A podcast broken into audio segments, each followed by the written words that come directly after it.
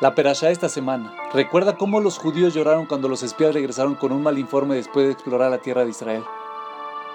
Ellos lloraron y se revolcaron en su propia autocompasión.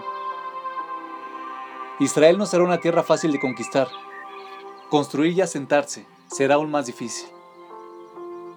En lugar de aceptar el desafío, lloraron.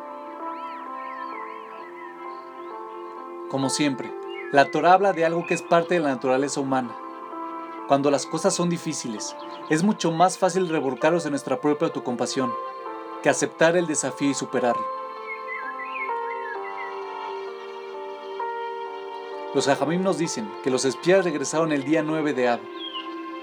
Dios decretó que por cuanto que los judíos se habían llorado en esa fecha sin razón alguna, en tiempos futuros, en esa misma fecha, Él les daría una buena razón para llorar. Y así, en esta fecha, ambos templos sagrados fueron destruidos, los judíos fueron expulsados de España y muchas otras tragedias ocurrieron al pueblo judío.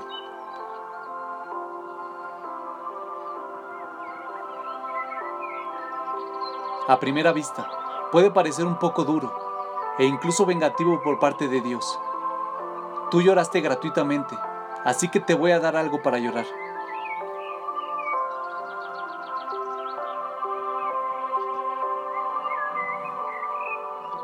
Nos dice Rafshau Rosenblatt, creo que el punto es el siguiente.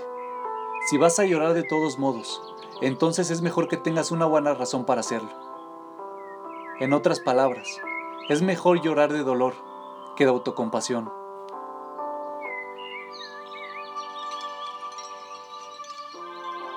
En el pensamiento judío, el llanto es generalmente considerado una parte importante de la expresión de emoción. Si lloras para expresar tu dolor, ya sea físico o emocional, eso es saludable. Si lloras por la frustración de no poder lograr lo que deseas, eso también es saludable. Pero si lloras por autocompasión, por tu situación desesperada en la vida, eso solo puede ser destructivo, ya que entierras tu determinación para enfrentar los desafíos de este mundo. Y así, si tienes que llorar, mejor que tengas una buena razón para hacerlo.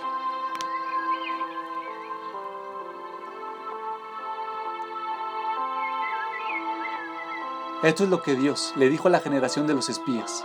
Si van a llorar de todos modos, entonces voy a darles una razón para hacerlo, para que al menos su llanto sea productivo.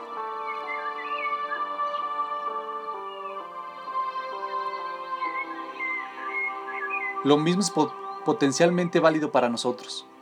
Si lloramos sin razón, Dios puede darnos una razón para llorar. Cuando regresé de un viaje a Polonia, un lugar donde los judíos ciertamente tenían motivos para llorar.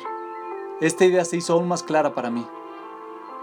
Después de caminar sobre las tumbas de más de 600.000 judíos entre Blinka y Birkenau, eso fue un recordatorio para mí de todas las facilidades y comodidades que tenemos hoy en día.